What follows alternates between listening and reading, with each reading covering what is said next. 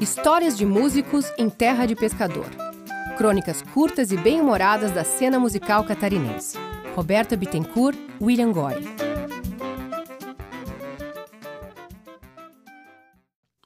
Porto Solidão. Conta-se nas rodas de músicos que um tecladista paraibano, tocando com a sua banda de baile nas cidades do interior, fazia shows pelo Brasil afora. Sempre que chegava a uma cidade específica, tinha um cara que sempre pedia para dar canja. Era sempre o mesmo cabra da peste e sempre a mesma música. Porto Solidão de Gessé. Certa vez, já não aguentando mais, o tecladista olhou para o baterista e falou: Hoje eu vou sacanear aquele sujeito. Espera ele pedir a canja e só me acompanha.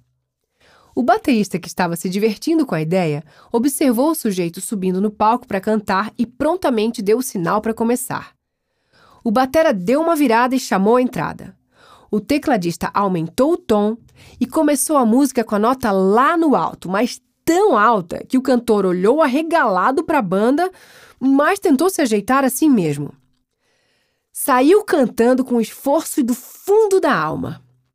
Quando chegou ao refrão, que é a parte que exige mais da voz, ele puxou o ar com vontade e, por fim, seguiu assoviando.